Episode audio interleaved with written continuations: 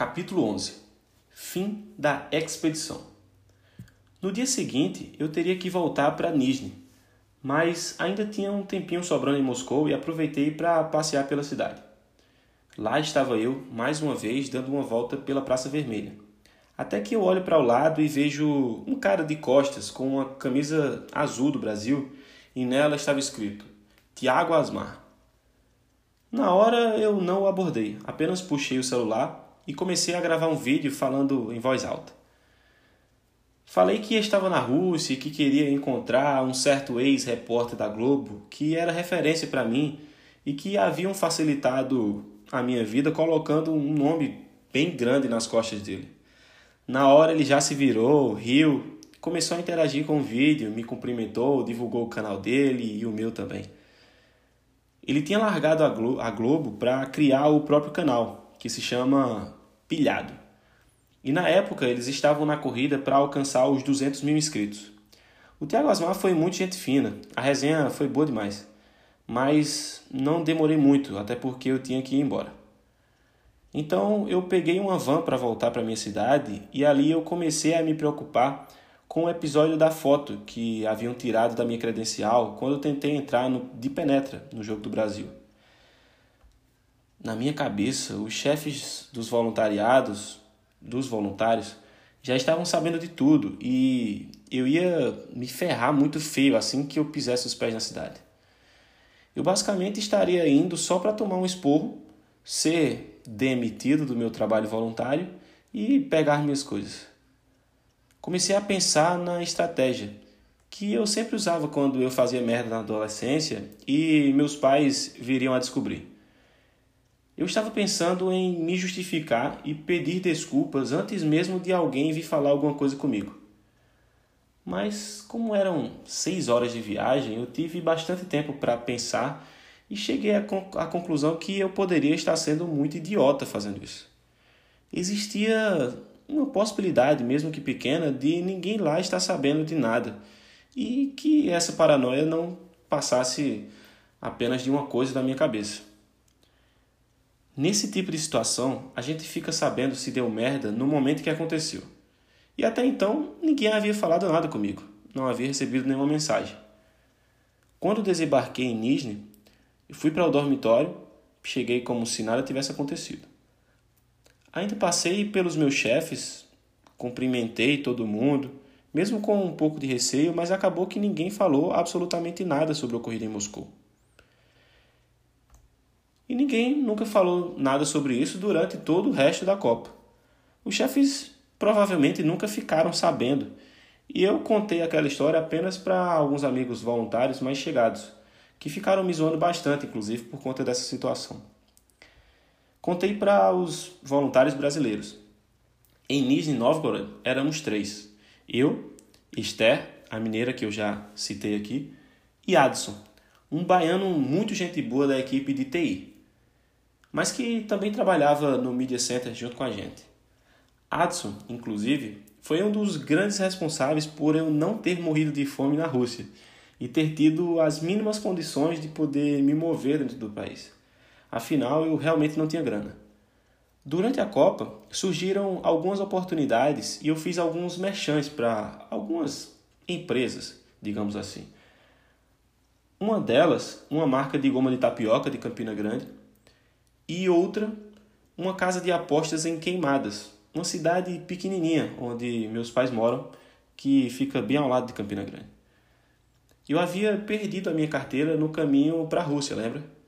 e praticamente eu não poderia receber nenhum dinheiro por lá. Além disso, eu estava muito mergulhado na rotina da Copa e eu resolvi não gastar meu tempo tocando violão para ganhar uma grana. Foi aí que o super baiano Adson me salvou. Ele recebia todos os valores que eu precisava através das contas que ele tinha na Europa. Para cada vez que alguma empresa me pagasse por algum freela, o meu pai recebia a grana no Brasil e enviava para o Adson. Foi assim que eu sobrevivi mais de um mês na Rússia. O trabalho seguiu normalmente e a tabela se desenhou para que o jogo Nizhny, o jogo de Nizhny nas oitavas fosse Croácia e Dinamarca. Mais uma vez a Croácia fez o treino lá no campo e eu assisti sem fazer ideia de que estava vendo ali, de perto, a seleção que seria a finalista da Copa do Mundo. A verdade é que, na cabeça de todos os voluntários, todo mundo estava realmente preocupado com o resultado desses dois jogos. Isso porque eram dois jogos muito importantes: Portugal e Uruguai e França contra Argentina. Os vencedores desses duelos se enfrentariam em Nizhny Novgorod. E a expectativa de todos era ver Messi e Cristiano Ronaldo se enfrentando em uma Copa do Mundo. E esse sentimento tomou conta de todos os voluntários. O jogo da França contra a Argentina foi a única vez na minha vida que eu realmente torci para a Argentina. Porque eu queria ver o duelo entre os dois maiores dessa geração. No dia seguinte, a bola rolou para um dos melhores jogos de toda a Copa. E a primeira disputa de pênaltis em Copas do Mundo que eu tinha visto. Já assisti à disputa de pênaltis em Olimpíadas, mas em Copa do Mundo essa tinha sido a primeira vez. Eu filmei toda a disputa ali da linha lateral, na altura da área em que o juiz definiu para a cobrança das penalidades. Foi simplesmente eletrizante. Foram dois gols logo no início do jogo. Depois o Modric, que seria eleito o melhor do mundo, que eu discordo totalmente, naquele ano, ele perdeu um pênalti ainda com a bola rolando. E o goleiro da Dinamarca, o Schmeichel, estava agarrando demais também. Existia um risco bem grande em eu estar filmando tudo aquilo. Alguns voluntários ainda já, já haviam sido pegos filmando e perderam as suas credenciais por conta disso. Para você ter uma noção, a cada jogo daquela Copa tinham, sei lá, mais de 40 câmeras gravando no estádio todo. Se eu saísse em uma delas filmando o jogo, poderia me ferrar total. Inclusive a Esté, minha amiga brasileira que estava fazendo conteúdo para a TV Horizonte de Minas Gerais, me disse para eu não ficar gravando no campo por conta do alto risco. Porém, eu não iria dar bobeira. Botei fé na minha malandragem e consegui gravar tudo que eu quis sem ser notado. Já vinha fazendo isso desde o começo da Copa, assim como fiz também na Copa, nas Olimpíadas do Rio de Janeiro. Na despedida de Nizhny Novgorod do Mundial, França e Uruguai iriam se enfrentar para disputar as quartas, acabando com toda a expectativa de ver os dois maiores jogadores da nossa geração se enfrentando.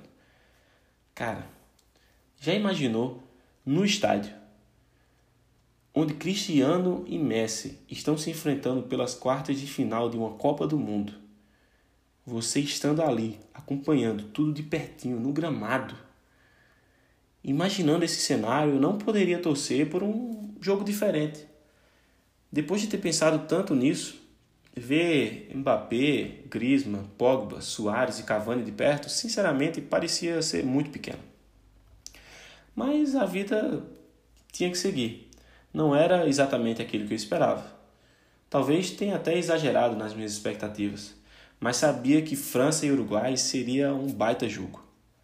Como de praxe, rolou o treino da seleção da França e todos os craques estavam bem diante dos, dos meus olhos.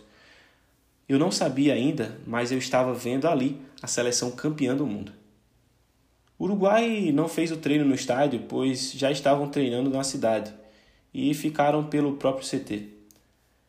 Como eram quartas de final, já era um jogo com uma estrutura muito maior.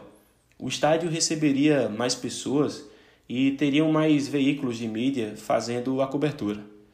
No dia do jogo, vários repórteres da Globo estavam presentes, incluindo alguns dos que eu já havia conhecido. Eu já estava bem entrosado com a galera e sempre trocávamos ideia. Todos nós estávamos ali pensando ver o jogo que definiria o próximo adversário do Brasil.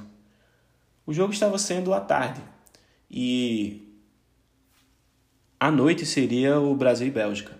Os vencedores do jogo de Nizhny, França e Uruguai, cruzariam com o vencedor do jogo Brasil e Bélgica nas semifinais. Naquele dia, vimos de perto o melhor futebol jogado na Copa. A França ganhou em um jogo relativamente fácil, avançando para as semis. Quando a partida acabou, tinha o jogo do Brasil, mas também iria ter um evento de despedida dos voluntários e eu não poderia deixar de ir. Ia ter uma festinha com bastante comida e tudo mais. E ainda tinha algumas russas que eu estava conversando e queria encontrar depois. Todo mundo se juntou no estádio. Nós sentamos na arquibancada, tiramos uma foto em grupo e depois de um bom tempo liberaram a gente para entrar no gramado. Mas não me deixaram levar a bola que eu queria para jogar. Quando nós entramos no gramado, eu não fiquei satisfeito em apenas pisar ali. Eu precisei tirar o tênis e colocar o meu pé direto na grama. Eu era o único descalço naquela ocasião. Sujei o meu pé todo, mas estava nem aí. Como estava com o tênis na mão, joguei um deles no gramado e comecei a chutar como se ele fosse uma bola. Até que um voluntário italiano veio entrar na brincadeira e eu dei uma caneta nele. Já posso dizer que dei uma caneta, com um sapato, é verdade, mas dei uma caneta no mesmo gramado em que pisaram Messi e os franceses campeões do mundo. Respeitem a minha história. Depois disso, comecei a minha corrida para não perder o jogo do Brasil. Passei no refeitório rapidamente porque estava com uma fome desgraçada.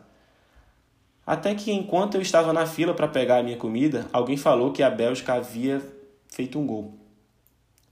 Peguei minha corrida, corri no centro de voluntários para buscar a mala que eles dariam de brinde e quando cheguei no Media Center, vi que estava 2 a 0. Fiquei bem triste na hora. Saí furando a fila como se tivesse algo extremamente importante para fazer, tipo salvar a vida de alguém. Eu peguei a minha mala e corri lá para o centro de mídia onde estavam todos os jornalistas. Chegando lá, eu poderia escolher qualquer TV ou qualquer lugar para assistir o jogo. Em cada mesa tinha uma televisão e deviam ter, sei lá, cerca de pelo menos umas 50 TVs por lá. Porém, em uma dessas TVs estavam reunidos Pedro Bassan, Carlos Gil, Edgar Alencar, Vitor Canedo, Julinho Aguiar, Caê Mota, Marcelo Azan e mais alguns outros repórteres da Globo. Sem falar que em um determinado momento o craque Júnior também parou por lá para assistir com a gente. Para mim, aquele foi um momento muito marcante da Copa. Talvez um dos mais marcantes dela. Porque eu estava ali comentando o jogo e fazendo análises juntos, junto com os repórteres consagrados da Globo. Estava tendo a mesma conversa de bar que teria com os meus amigos ao ver o jogo do Brasil, só que agora eu estava discutindo com os caras que eu assistia na TV. Durante o jogo, eu dividi a minha atenção entre assistir o jogo e curtir aquele momento. Não sabia quando eu viveria algo assim novamente. O Media Center simplesmente parou para assistir essa partida. E nós brasileiros éramos, claro, os mais alterados do local. Assim como todo o Brasil, discutíamos cada detalhe daquele jogo, como a postura do Tite, a falta de efetividade do Neymar, a qualidade do Fernandinho ou a falta dela, e gritamos o famoso Eu Nunca Critiquei quando o Renato Augusto fez o gol que nos deu um pouquinho de esperança da virada. Infelizmente não conseguimos o resultado, e ali estava concretizada a nossa realidade. O Brasil estava eliminado da Copa do Mundo da Rússia. Mesmo após a eliminação, com todo, todo mundo triste, aquele foi um dos pontos altos da Copa para mim. Justo por conta de toda a experiência única que eu tive com os jornalistas. Basicamente, aquele foi o fim da expedição. Nós havíamos perdido e não tinha mais como sermos exa.